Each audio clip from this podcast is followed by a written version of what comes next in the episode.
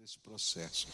Eu queria continuar o que a gente começou a estudar há algumas semanas atrás. Eu estava fazendo uma série de mensagens em cima de Ezequiel, na segunda parte de Ezequiel, quando a glória do Senhor volta. Né? E aí então Ezequiel começa a mostrar o que acontece quando a glória do Senhor volta. E nós começamos a, a olhar o tema que nós estávamos estudando em cima desse desse tema geral era que quando a glória do Senhor volta, a santificação passa a ser um valor. A gente começa a buscar é, ser parecido com o propósito de Deus na nossa vida. E aí a gente viu que toda a idolatria, toda a profanação que estava no templo, que provocou a ira do Senhor, ela foi retirada. E a gente viu esse processo acontecendo. É, aquilo que é santíssimo foi é, restaurado o seu valor, a santidade voltou a ter o seu valor. Mas nessa manhã eu queria olhar é, para aquilo que está expresso no capítulo 44 de Ezequiel, versículo 23, onde a palavra do Senhor diz assim: Os sacerdotes ensinarão ao meu povo a diferença entre o que é santo e o que não é, e entre o que é puro e o que é impuro. Pai querido, ajuda-nos nessa hora, não apenas a compreender a tua palavra, mas que o teu Espírito Santo aplique essa palavra na nossa vida, no nosso coração. Dá-nos, Senhor, graça, revela a tua presença aqui. É aquilo que oramos em nome de Jesus. Amém. É interessante que o próximo passo no processo de santificação, que nasce da manifestação da presença da glória do Senhor em nós, tem a ver com os líderes espirituais. Deus está preocupado com os líderes, e essa é uma coisa tremenda. É, é interessante porque quando a Bíblia fala de líderes, e podem ser governantes, podem ser profetas, sacerdotes, ele chama esse povo de pastores, pastores do povo de Deus. É interessante isso, porque de alguma maneira eles estão conduzindo para o bem as pessoas, e esse é o papel dos líderes. O líder conduz as pessoas a um futuro melhor. O líder que não é capaz de projetar no coração e na mente das pessoas que existe um futuro melhor a ser trabalhado e conquistado, ele não consegue levar ninguém a lugar nenhum. E é por isso que Deus agora começa a trabalhar o líder. E ele está preocupado agora com um tipo de líder, o sacerdote. E a missão desses líderes deveria ser ensinar o povo, à luz da palavra de Deus, a discernir o santo do que não é santo, ou seja, o puro aos olhos do Senhor do que não é puro. Pode parecer simples isso, né? Porque quando a gente fala de lutar pela justiça, lutar pela verdade, a gente não está falando a respeito disso. A gente está falando de mostrar, olha, o que é justo, o que não é justo, o que é santo, do que não é, o que é certo, do que não é, errado e assim por diante. Mas toda vez que a glória do Senhor se afasta do seu povo, duas coisas acontecem, especialmente quanto ao ensino da palavra de Deus. A primeira delas é que surgem profetas e mestres que ensinam o povo a lei do Senhor, porém a maneira como eles ensinam não promove compromisso nem mudança. Mas ao contrário, eles são as vozes apenas de uma teologia ou de uma religiosidade que faz com que o santo e o impuro pareçam tão próximos que as pessoas não consigam fazer diferença entre estas coisas. Isso é um perigo constante. É interessante que um livro que eu li alguns anos atrás, chamado Church in America, ele falava, é, escrito por, por dois sociólogos, e esses sociólogos faziam uma pesquisa desde a Revolução Americana até o ano de 2005, baseada em, é, é, nas estatísticas não é, é, dos censos americanos, sobre o crescimento e queda das religiões, das denominações, é, do catolicismo e, e outras religiões nos Estados Unidos. E a pergunta deles é por que crescia e por que é, diminuía. E eles fazem um estudo de caso, uma das da, dos estudos de caso é feito sobre é, os metodistas lá. E é interessante que ele diz assim: olha, no século XIX, os metodistas foram a maior denominação evangélica dos Estados Unidos. Cresceram que alcançaram os Estados Unidos todo de uma maneira fenomenal. Mas quando chegou o século XX, eles decaíram e no 21, há, há palavras hoje de líderes dessa denominação, tanto nos Estados Unidos quanto na Inglaterra, dizendo que se não houver uma mudança radical na maneira da igreja ser, no ano 2040, isso palavra deles, as igrejas deles vão fechar. E aí você pergunta, aqueles sociólogos perguntaram por quê? E aí então eles colocaram: olha, eles cresceram porque eles estavam perto do povo, eles ensinavam o povo que podiam ler a palavra de Deus, eles desafiaram esse povo a orar.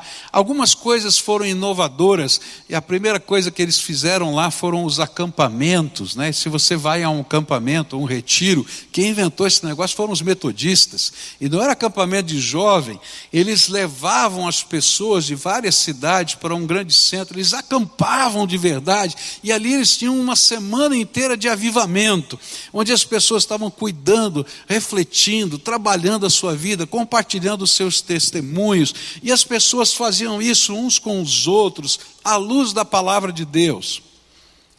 Mas eles tinham muitas críticas, eles diziam: olha, essa aqui é uma religião popular, esse povo é, é, não tem grandes teólogos, eles não têm escolas profundas de teologia, eles não têm isso, não têm aquilo.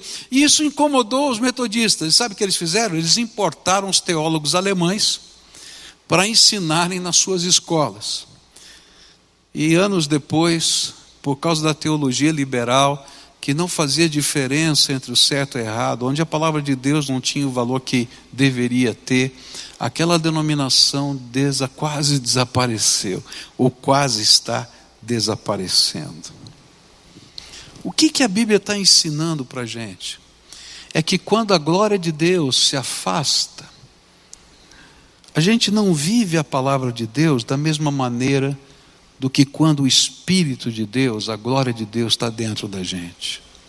Quando a glória de Deus, o Espírito de Deus está dentro da gente, a palavra de Deus não é uma filosofia, não é uma cultura, ela não é uma linha de pensamento, é a nossa visão de como viver de como sentir, de como ser família, de como trabalhar. E não entra apenas no âmbito privado, mas entra em todos os âmbitos e em todas as esferas de relacionamento. Eu vou ser um cientista, mas vou ter, vou ter a ética do Espírito Santo na minha vida para fazer ciência. Eu vou ser um advogado, mas eu vou ter a ética do Espírito Santo para advogar. Está entendendo? Muda a minha visão, a minha concepção, porque eu consigo discernir justiça de injustiça, certo de errado. Mas, quando a glória de Deus se afasta, eu vou achando as minhas próprias desculpas para flexibilizar os meus valores. O que a Bíblia está dizendo é que Deus é santo, e sem santificação ninguém verá o Senhor. E isso aconteceu nos dias de Jeremias, antes da destruição de Jerusalém, porque a glória de Deus foi embora. E porque a palavra de Deus deixou de ser o limitador, o norteador pelo qual eu vou discernir a verdade, eu vou entender a justiça. Cuidado com o que você ouve, com o que você segue, com, você, com o que você apoia. Cuidado com as causas que você defende, porque às vezes os fins parecem maravilhosos, mas os meios se distanciam daquilo que é justo, honesto e santo, ou se distanciam da própria palavra de Deus. Por isso, o que a Bíblia nos ensina é discernir tanto os fins quanto os meios, à luz de uma ética, de uma santidade que provém da palavra de Deus. E sabe o que é tremendo? É que essa palavra não é para mim, que sou pastor, porque a Bíblia vai dizer que se um dia você recebeu Jesus como Senhor e Salvador da sua vida, Ele fez de você sacerdote dele nessa terra. Eu ouvi um sermão uma semana atrás, tremendo, de um pastor sueco, maravilhoso, onde ele falou sobre o templo do século 21. Gente, que coisa linda. Ele disse: Olha, no passado, lá na cidade de Jerusalém, tinha um templo onde a glória do Senhor se revelava e as pessoas tinham que peregrinar na direção daquele templo. Mas quando Jesus veio e no dia de Pentecostes ele derramou o seu Espírito Santo, Todos quantos foram chamados pelo nome de Jesus foram cheios desse Espírito, foram selados por esse Espírito, e Deus os fez templo, povo e sacerdote espalhado pela terra. E aí o templo de Deus se espalha na sociedade e faz diferença. E essa maneira de enxergar e ver a vida, de buscar a justiça, de buscar o bem, de trabalhar os valores do reino de Deus, ela não passa a ser privada ou particular, mas ela passa a ser a nossa maneira de enxergar o mundo e viver. Alguns enxergam o mundo por uma teoria econômica, seja ela liberal ou marxista, mas o cristão enxerga o mundo através dos valores do reino de Deus e não tem como ser diferente. E o interessante é que às vezes a gente olha para essas discussões todas que acontecem e a gente fica pensando: olha que coisa tremenda nos dias de hoje, esse negócio. Mas eu li um livro essa semana e que conta a história de um, de um é, é, holandês, de um pastor holandês, de um político holandês chamado é, Abraham Kuyper, ele, e ele disse o seguinte: ele foi treinado numa, numa teologia tremendamente liberal, e, e ele então olhava a Bíblia como um documento antigo que tinha que ser decodificado e assim por diante, papapá, mas que não tinha vida e essência em si mesmo. E ele então pega um escrito antigo dele e ele coloca lá no seu texto, né? E esse escrito antigo diz assim: ó, como é que é possível esse povo pega a Bíblia, lê a Bíblia, faz isso, faz aquilo? Eles são um bando de ignorantes, eles são um banco, bando de idiotas, eles são não sei o quê. E eu fiquei dizendo, eu já vi isso em algumas mídias sociais. Não é verdade? Tá? Mas aí aquele homem passa por uma conversão. Um erudito e ele disse assim: Sabe, depois que eu me converti, eu entendi que a Bíblia era a palavra de Deus. E que eu tinha que olhar a vida na perspectiva do senhorio de Deus. Deus é o Senhor de toda a sua criação. E todas as esferas estão sendo, através de Cristo, trazidas em convergência. Isso só vai se consumar na volta do Senhor Jesus, mas elas estão sendo trazidas através de Cristo, nessa convergência espiritual.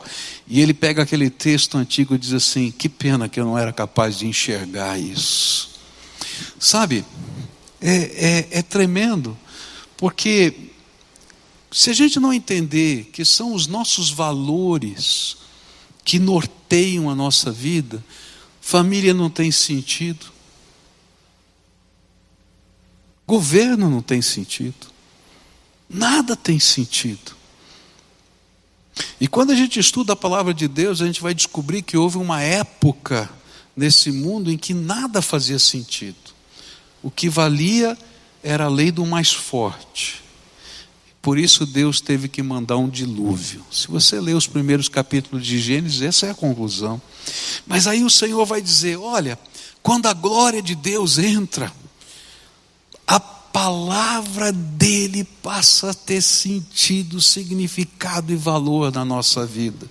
Então, quando você estiver seguindo alguém, ouvindo alguém, então discirna não somente os fins quanto os meios, à luz do que está escrito na palavra de Deus, porque você foi feito sacerdote. Se você não é sacerdote de mais ninguém, você tem que ser da sua casa. E essa é a realidade que o Senhor está mostrando aqui nesse texto para a gente. Mas há um segundo perigo, de quando a gente se afasta da palavra do Senhor, se afasta da glória do Senhor. E é interessante que esse perigo vai aparecer em Ezequiel 33, versículos 30 a 33, onde a Bíblia diz assim: O Senhor disse: Homem mortal, quando seus irmãos israelitas conversam perto das muralhas da cidade ou na porta das suas casas, eles falam de você. Eles dizem: Vamos saber o que o Senhor tem para nos dizer agora. E assim o meu povo se ajunta em grande número para ouvir o que você tem para dizer. Mas eles não querem pôr em prática o que você diz.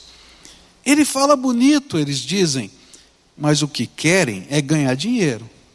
Para eles, você não passa de um cantor de canções de amor ou tocador de harpa. Eles ouvem o que você diz, porém não fazem nada daquilo que você manda. Porém, quando acontecer tudo o que você diz, e vai acontecer mesmo, aí eles ficarão sabendo que um profeta esteve no meio deles. É interessante que a palavra de Deus está nos ensinando que quando a gente se afasta do Espírito de Deus, da glória do Senhor, de ser cheio da graça no nosso coração, a gente se afasta da palavra. Mas além de se afastar da palavra, a nossa fé, a nossa devoção, a nossa religiosidade, até o nosso louvor aqui, vira, até a pregação, vira entretenimento entretenimento. E que Deus estava dizendo é assim: olha, você está vendo aí uma multidão que está começando a procurar você aqui, Ezequiel. Porque o que aconteceu? Ezequiel fazia uma série de profecias a respeito da queda de Jerusalém e da destruição do templo. E enquanto ele estava pregando essa, essa palavra que iria acontecer, eles, é, ninguém acreditava em Ezequiel. Ezequiel era um doido, um maluco. Mas tudo quanto ele profetizou ao longo de dez anos aconteceu. E quando aconteceu, então as pessoas queriam ouvir Ezequiel e começaram a ir no lugar que ele pregava. Mas a Bíblia está dizendo que o interesse deles não era ouvir a palavra de Deus, eles queriam saber as profecias para poder saber como ganhar dinheiro. Você imagina se você pudesse ter alguém que dissesse para você qual ação vai subir amanhã, qual vai descer, qual é o commodity que vai aumentar ou vai diminuir. Você ia correr lá. E era essa a ideia. O que, que o profeta vai falar para saber onde a gente vai investir? Claro que são os investimentos daquele tempo. E eu acho que Ezequiel estava dizendo: Poxa vida, estou bombando aqui, o negócio aqui está maravilhoso. E aí o Senhor disse assim: Ezequiel eu quero dizer para vocês o que eles estão falando lá no muro. Eles não estão me procurando. E eles nem estão procurando a tua palavra, que é a minha palavra, para você, para viverem essa palavra. Eles estão aqui para ver algo inusitado. O que está escrito aqui é muito parecido com o que os evangelhos falam a respeito de Jesus. A Bíblia diz o seguinte: as multidões criam em Jesus, mas Jesus não acreditava nelas. Por quê? Porque quando a glória do Senhor, quando o Espírito de Deus, quando esse sentimento de entrega, de devoção, não faz parte da nossa vivência espiritual, então tudo aqui que a gente está vendo em termos de religiosidade, em termos de canção, de adoração, de oração, de pregação, vira entretenimento. Legal, bonito, mas eu não quero nada com isso. E sabe, o grande desafio de ser confrontado pela palavra de Deus, de ser trabalhado pelo Espírito Santo, chama-se entrega. E há uma grande dificuldade em fazer entregas, entregas espirituais, especialmente quando essas entregas mexem com aquilo que nós mesmos construímos. E eu não estou falando de grana, não, eu estou falando de vida. Eu construí um estilo de vida, eu construí uma filosofia de vida, eu construí um projeto de vida, e eles são meus são minha concepção. E de repente o Espírito Santo começa a trabalhar, ele começa a tocar, ele começa a mexer, e de repente você tem um confronto. Quem de fato eu vou seguir? O meu projeto, o meu sonho, ou aquilo que Deus tem para mim? E sabe, se eu não me entrego a Jesus para Ele ser o Senhor da minha vida, tudo isso vira entretenimento. E vai haver momentos na nossa história, que eu vou chamar de momentos críticos, que vão pedir para a gente conversão, entrega e transformação. Eu já contei isso aqui para vocês, mas eu me lembro de um momento crítico na minha vida. Há 32 anos atrás, quando os irmãos me convidaram para ser pastor nessa igreja. Eu tinha 29 anos de idade. Né? Hoje estou completando 62, amanhã, 62. Mas eu tinha 29 anos de idade naquela época. E eu tinha um sonho e um projeto. Eu era pastor já em São Paulo. Mas o meu sonho e o meu projeto era me formar em psicologia. E eu me lembro que no dia que eu entrei na escola, né, na faculdade de psicologia, eu entrei por um milagre divino, porque eu sempre desejei, mas nunca tive coragem. E aí alguém fez a minha inscrição no vestibular e me deu de presente. E eu não ia fazer o vestibular. E um dia antes do vestibular, a minha esposa disse: Será que Deus não tem alguma coisa nesse negócio? vai fazer o vestibular. E eu estava em Serra Negra e tinha que ir para São Paulo. E aí, então, na tardezinha daquele dia anterior do, do, do vestibular, eu fui para São Paulo por causa dessa palavra da minha mulher. E no outro dia de manhã, eu fui fazer o vestibular. E naquela noite eu disse: vou estudar para o vestibular. Coisa de doido. Mas Deus tem os seus planos. No, naquele tipo de vestibular tinha algumas questões que eram discursivas. E você não podia zerar nas discursivas. E, e eu falei, sabe de uma coisa? Matemática eu vou bem, inglês, português eu vou bem, é, física eu sempre fui muito bem, mas biologia eu não sou bom. Vou dar uma olhadinha em biologia. Aí peguei biologia, alguns exercícios de genética, num livro muito antigo que eu tinha em casa, e fui fazer vestibular. Você acredita que a pergunta discursiva o cara tirou do meu livro de biologia, velhinho daquele? Deus estava nesse negócio. Entrei, não tinha dinheiro para pagar a faculdade. Chegou um cara e disse assim: Vou pagar a sua faculdade. E me deu de presente, pagava todo mês a minha faculdade. Aí os irmãos me chamaram. Mas eu me lembro do dia que eu fiz a matrícula, eu disse assim: Senhor, tudo isso que está acontecendo foi o Senhor que fez e para a tua glória. Se um dia o Senhor me pedir de volta, eu devolvo. Toma cuidado com o que você ora. Seis meses depois, os irmãos me convidaram. E não tinha jeito de transferir, de fazer nada. E aí eu tinha que fazer uma conversão. Que valor é mais importante na minha vida? Seguir o projeto de Deus ou seguir o meu próprio projeto? E eu me lembro que foi chorando que eu assinei um documento dizendo que eu cancelava a minha matrícula no curso de psicologia. Não era nem trancava, cancelava. E eu perguntei para a secretária da escola o que significava isso.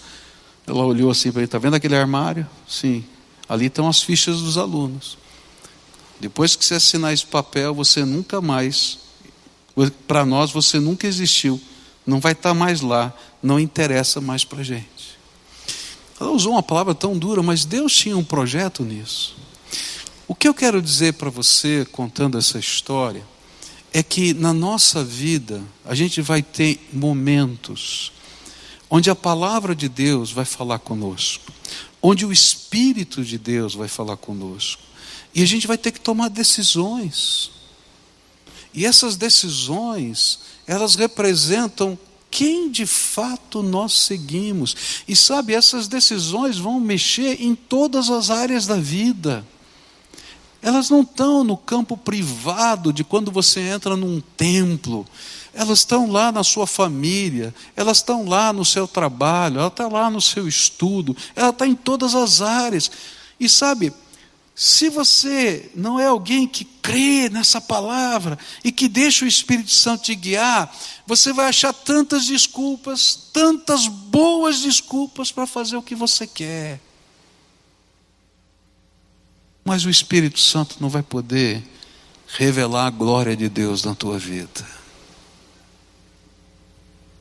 Última coisa que eu queria deixar para você, para a gente encerrar esse culto, é que nos capítulos 40, 43 do nosso texto, eu não vou ler tudo isso não, pode ficar tranquilo. A gente vai aprender que os detalhes são levados a sério, a sério. No capítulo 43, versículos 10 e 11 diz assim: "E o Senhor continuou: Homem mortal, fale com o povo de Israel a respeito do templo, para que eles estudem a sua planta, faça com que fiquem envergonhados por causa dos seus pecados.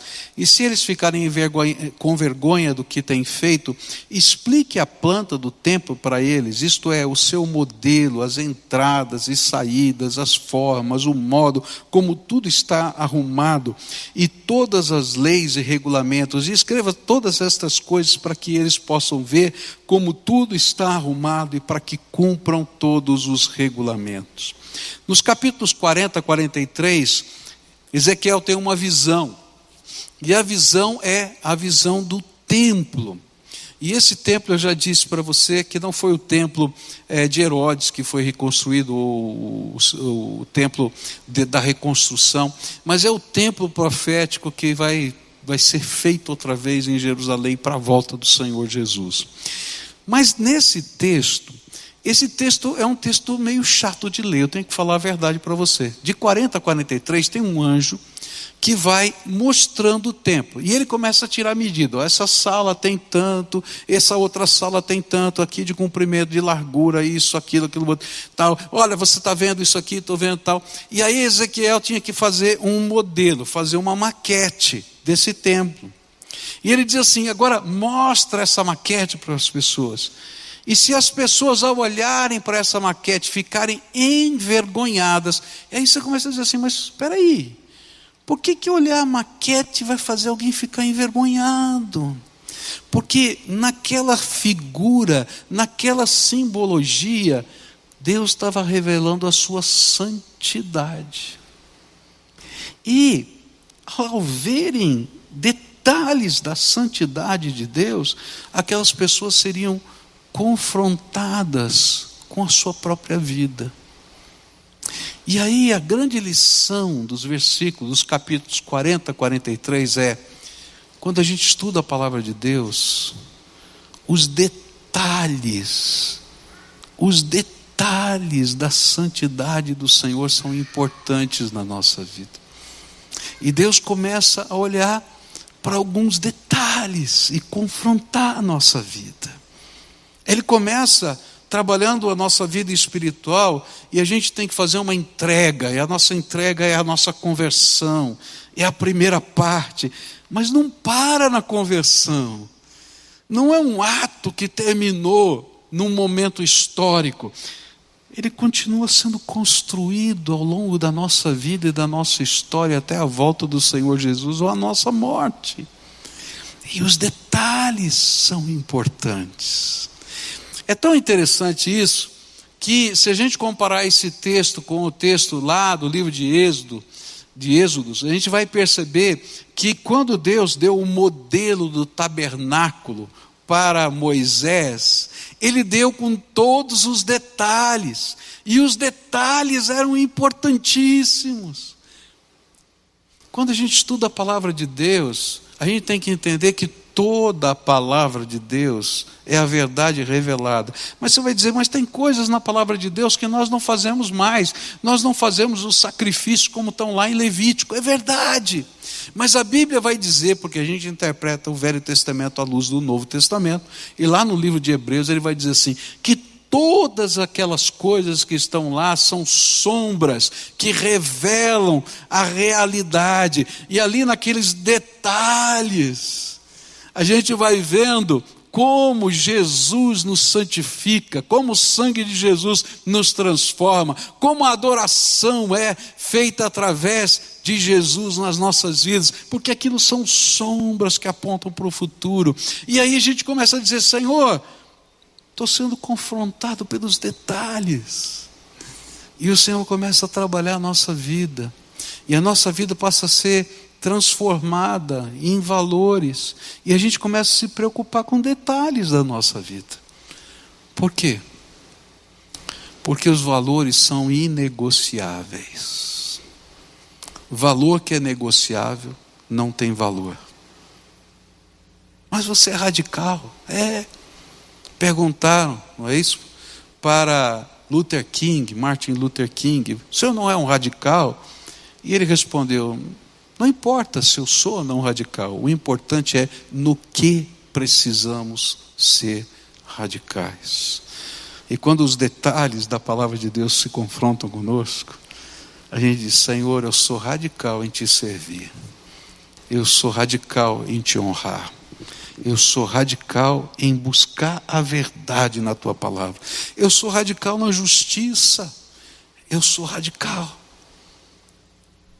não porque eu tenha tudo em mim, mas porque tudo vem de ti para a tua glória.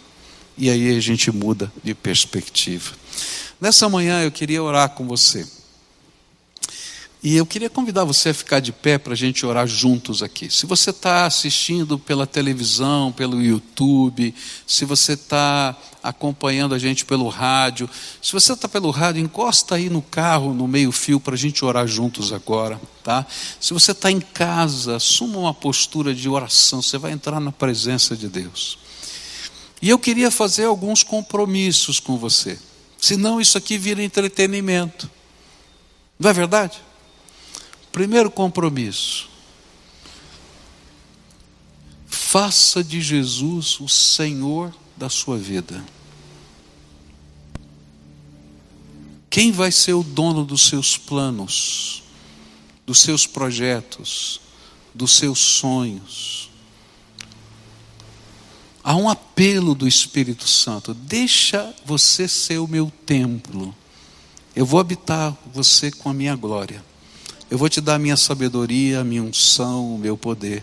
Eu vou derramar graça sobre você. Mas eu tenho que ser o Senhor da tua vida. Não é uma igreja, não é um pastor, não é uma doutrina. É Jesus, o Senhor. Convoca Jesus para ser o Senhor da sua vida. Segunda coisa que eu queria desafiar você a fazer: assuma um compromisso de deixar a palavra de Deus influenciar a tua vida. E esse compromisso tem que ser prático, senão vira entretenimento, não é? Como é que é isso? Proponha-se, coloque uma meta hoje de ler a Bíblia. Eu diria para você, não proponha uma meta grande demais que você não vai cumprir, tá? Eu posso até dar um esquema para você, para você ler a Bíblia toda num ano. Se você ler três capítulos por dia da semana e quatro no domingo, você lê a Bíblia inteira num ano. Mas eu diria, não começa assim que você não vai conseguir. Escolhe, lê uma página, um capítulo, meia página, um versículo. Proponha algo no seu coração. Para começar. Por quê? Porque a gente começa a vida espiritual com pequenos passos, onde a gente deixa o Senhor influenciar a nossa vida. Você vai ler a palavra de Deus, então eu vou fazer o terceiro desafio para você. Toda vez que você lê a palavra de Deus, um versículo, um capítulo, uma página, sei lá quanto, você vai fazer uma oração. Senhor, mostra para mim o que isso tem a ver com a minha vida aplica no meu coração. A palavra de Deus diz que o Espírito Santo ilumina a nossa mente para aplicar a palavra de Deus na nossa vida. Então você vai orar, pede Senhor, daí fica quieto na presença de Deus e medita na palavra. E aquilo que o Espírito Santo for colocando, escreve num caderno e diz: Senhor, estou entendendo isso, confirma isso na minha vida, mostra para mim você vai ver que coisas extraordinárias vão começar a acontecer. Porque há um Deus vivo, todo-poderoso, que permeia a nossa vida em todas as suas esferas de influência. E Ele é aquele que nós devemos seguir e servir. As ideologias passam, as filosofias passam. E eu acho lindo porque a palavra de Deus diz que o Espírito Santo pega as fortalezas do nosso entendimento, que são essas filosofias, essas ideologias, etc., e pelo poder dele leva cativo tudo isso à presença de Deus, o Pai. E aí a gente vai sendo transformado. Por que, que aquele homem, Abraão Kipper, falou aquilo que falou? É porque um dia, e talvez num processo, nem um dia, né, um processo, aquelas filosofias, aqueles entendimentos foram sendo levados à presença do Deus Todo-Poderoso. Você concorda em orar assim, essas três coisas? Então agora você faz a sua oração. Primeira, convida Jesus para ser o Senhor da tua vida, Senhor do teu trabalho, Senhor da tua família, Senhor das tuas, dos teus pensamentos, Senhor dos teus sonhos. Usa as tuas palavras, fala com Deus, Ele está aqui. Se a gente o buscar, a gente vai encontrá-lo. Fala com ele também do seu compromisso. Eu vou começar a ler a tua palavra. Se você começar, começa a ler pelo Novo Testamento. Porque o Novo Testamento ajuda a gente a interpretar o velho. Aí a gente consegue entender o velho. Então começa lá pelo Novo Testamento, os evangelhos, Atos dos Apóstolos, as cartas, o Apocalipse. Depois vai lá para o Novo, para o Velho Testamento e vai lendo a palavra. A palavra de Deus é viva e eficaz, ela é poderosa. E quando você estiver lendo, para e diz: Senhor, o que, que isso tem a ver comigo? Senhor, tu estás ouvindo a oração do teu povo, e nessa hora eu quero te pedir: vem com o teu Espírito Santo e faz aquilo que palavra humana nenhuma pode fazer, que é convencer que é mudar nosso foco, que dá, que é dar uma percepção diferente para nós. E eu quero te pedir em nome de Jesus, venha o Espírito Santo, venha o Espírito Santo, renova, abençoa, santifica. Oh, venha o Espírito Santo, ilumina a mente. Dá, Senhor, graça reveladora. Tu és o nosso Deus amado, nada está fora do teu controle e das tuas mãos. Então revela o teu poder e abençoa o teu povo, abençoa o teu povo, abençoa o teu povo. É aquilo que eu oro em nome de Jesus. Amém, amém. Quantos têm filhos aqui? Levanta a mão bem alto. Isso. Quantos têm filhos pequenos? Levanta a mão aí. Muitos. Você que tem filho pequeno, ninguém vai ensinar a palavra de Deus para eles. Não vai ser escola, não vai ser igreja, não vai ser televisão, não vai ser esporte. Só você. Então, se você não tem, como é que você vai transmitir? Conta as histórias da Bíblia para seus filhos. Abençoa, ora por eles. Essas orações não saem da cabeça dos seus filhos. Orações de bênção marcam a vida deles. Deus nos fez sacerdotes. Lembra disso? Canta essa canção conosco para a gente encerrar esse culto juntos.